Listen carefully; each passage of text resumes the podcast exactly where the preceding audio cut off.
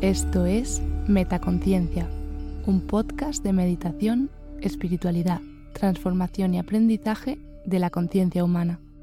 Gracias por escuchar. Hola, soy Silvia. Te doy la bienvenida a esta audio newsletter de Metaconciencia. Recuerda que puedes suscribirte a la newsletter a través del link que te dejo en la descripción para recibirla en tu correo una vez al mes y tener acceso a la versión escrita y a todos los links que la disfrutes. Hola criatura hermosa, bienvenida un mes más a la newsletter de Metaconciencia. Hoy quería reflexionar contigo sobre la importancia de saber por qué hacemos lo que hacemos, de tener metas, objetivos, porque esto es justamente lo que marcará el norte de tu brújula, para que puedas saber hacia dónde caminar. Y para ello te quería compartir mi experiencia vivida durante este último mes, en el que me sentía totalmente perdida y no encontraba sentido a seguir viajando, y cómo conseguir retomar el rumbo. Por eso la afirmación de este mes es, encuentro el norte en mi vida hacia la plenitud y el propósito. Sé lo que hago y por qué lo hago. Inspiro y expiro, mientras intento encontrar las palabras para poner por escrito todo lo que siento. Son las 6.40 de la mañana en Riverside, Jericó, Colombia. Me he levantado a las 6 para ver el amanecer, y ya había comenzado a salir el sol entre las montañas. Estoy en un lugar hermoso, en plena naturaleza. Se escuchan los pájaros y el río al fondo. Si existe un lugar perfecto para meditar, es aquí. Y, sin embargo, en cuanto me siento de cara al sol, mi mente se comienza a llenar de pensamientos, tareas pendientes, preocupaciones absurdas. Observo cómo esa ola mental me arrastra y me aleja del momento presente, del aquí y el ahora. Cuando me doy cuenta, Vuelvo a inspirar y expirar, llenándome de paciencia y volviendo mi atención suavemente a la hora. Escucho los sonidos, tomo conciencia de cómo se siente mi cuerpo, de las sensaciones de frío o calor. Luego llevo mi atención a mis emociones y por último a mis pensamientos. En el momento en el que llevo la atención a mi mente, ésta se calla, como cuando una madre entra en la habitación de su hija y la niña deja de hacer travesuras. Sonrío. Sonrío al darme cuenta de que soy, al mismo tiempo, la niña y la madre, y de que probablemente la niña siempre seguirá siendo niña, y la madre también, solo que cada día un poco más paciente, o eso espero. Me quedo unos minutos más observando el horizonte, el sol que sigue subiendo, iluminando y calentando cada vez más. Doy las gracias al universo por este momento, por tener el privilegio de estar en este lugar tan hermoso Recojo la esterilla y entro en el espacio de coworking. Saco mi ordenador y comienzo a escribir.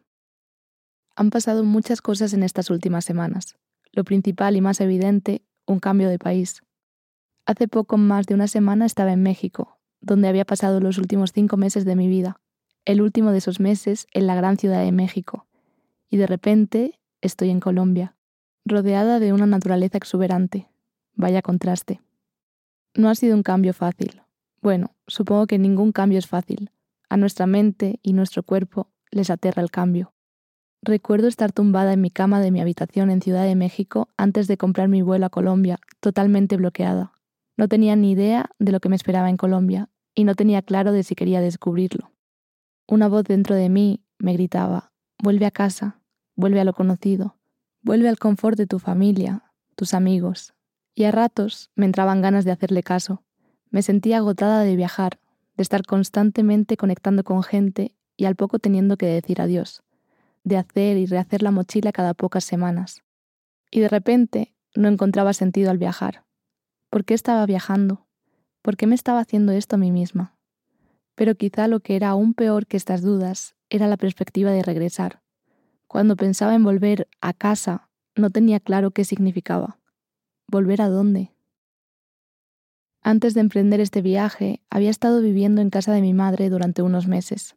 Y antes de eso, había estado viajando en casa de mi ex, haciendo el camino de Santiago, y de repente me daba cuenta de que no tenía un claro lugar al que poder llamar hogar.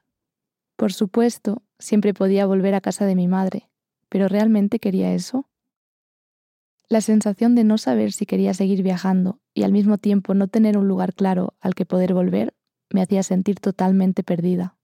Al final, todo pareció alinearse y me decidí a comprar mis vuelos a Colombia. Mi amiga Ana y yo nos habíamos conocido unos meses antes en Masunte, México. Encontramos un voluntariado en el Ecoliving Riverside, en Jericó, en el que cada una podía ayudar con nuestra pasión. Ella iba a ayudar con un diseño gráfico y yo creando un podcast. Pero la duda que se había despertado en aquella crisis me seguía persiguiendo. ¿Por qué estoy viajando? Unas semanas después, el universo me hizo un regalazo. Me invitó a pasar un fin de semana con Ana Paola Miranda, una mujer que había conocido en un evento de podcast en Ciudad de México unas semanas antes. En el evento casi no habíamos tenido la oportunidad de hablar, tan solo una breve conversación, porque una chica, al darse cuenta de que nuestros podcasts tenían una temática similar, nos había presentado y había dicho, se tienen que conocer. Cuando algo así ocurre, me gusta pensar que esa conexión pasa por una razón, que tiene un propósito, y que si el universo nos ha unido de esa manera tan clara, es por algo. Días después del evento, hablamos por videollamada para conocernos y valorar si había posibilidad de colaborar o hacer algo juntas. La conexión fue inmediata. Ella me habló de su nuevo podcast, Vive una vida extraordinaria. Yo le conté de metaconciencia, pero más allá de nuestros proyectos, había una energía en el aire que me fascinaba y quería conocer mejor. Siento que ella también la sintió, porque sin apenas conocerme, al final de esa llamada me invitó a pasar el siguiente fin de semana con ella en Puebla y aprovechar para grabar un episodio para la nueva temporada de su podcast. Tan extraño como parecía irse a pasar dos días en casa de alguien que casi no conoces, acepté. Tenía muchísima curiosidad por esa energía que se había creado y por conocer quién era esa persona que invita a una casi desconocida a pasar un fin de semana con ella y su familia. Pero como estaba diciendo dos párrafos más arriba, ese fin de semana en Puebla con Ana Paola lo sentí como un regalo del universo. Después de unas semanas de crisis y de querer abandonarlo todo y volver a casa, esos días fueron como una brisa de aire fresco que me refrescaba y aclaraba las ideas. Ana Paola resultó ser una persona fascinante, con una historia súper inspiradora, con un pasado oscuro que le había llevado a una situación límite, en la que había tenido que tomar la decisión de rendirse o decidir tomar las riendas de su vida y vivir una vida extraordinaria. En ese momento límite de su vida, ella decidió tomar la segunda opción, y su propósito de vida ahora era inspirar a otras personas a hacer lo mismo, ser el ejemplo palpable de que se puede salir de la más absoluta oscuridad. Cada momento con ella era totalmente inspirador, Ana Paola se abrió a mí y me contó su historia, llegando a los momentos más duros con lágrimas en los ojos. Encontré tanta profundidad en sus palabras y propósitos que me hizo plantearme los míos propios. Y el domingo salió en nuestra conversación la pregunta que llevaba semanas volviéndome loca. ¿Por qué viajas? Le conté que ya no lo tenía claro, que no estaba segura de haberlo tenido nunca claro, que viajaba porque en su momento sentí que era lo correcto, y mi intuición me llevó a comprar un vuelo a México, pero que en verdad no había pensado demasiado cuál era la razón o el objetivo de mi viaje. Ella me hizo ver que justamente esa era la razón de que mi brújula pareciera apuntar para todos los lados y para ninguno al mismo tiempo. Necesitaba encontrar el norte, un objetivo, una razón de por qué hacía todo esto. Me quedé pensando. En el bus de vuelta de Puebla a Ciudad de México comencé a escribir. Metas de mi viaje. ¿Cuál es la meta de este viaje? Encontrarme a mí misma, entender cómo puedo ser la mejor versión de mí misma, entender cómo quiero vivir mi vida, solucionar la parte económica. Cuando vuelva quiero poder vivir donde quiera, tener libertad económica, poder pagar un lugar y vivir de lo que genero. Nada había cambiado, pero de repente me sentí más tranquila.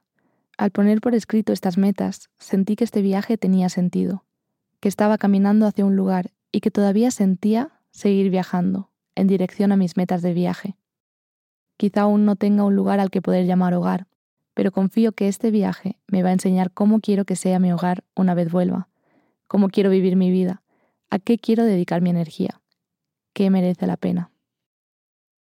Si estás en un momento en el que te sientes perdida, quizá a ti también te haga falta encontrar el norte, saber hacia dónde vas para saber en qué dirección dar tus pasos. Por eso he diseñado una pequeña guía práctica que te ayudará a entender tus metas y saber hacia dónde debes caminar. Descárgala a través del link que te dejo en la descripción de este episodio. Y por si sientes que te gustaría visitar Riverside, el ecoliving coworking en el que estoy ahora en Colombia, te dejo también el link en la descripción. Con esta reflexión me despido hasta el próximo mes.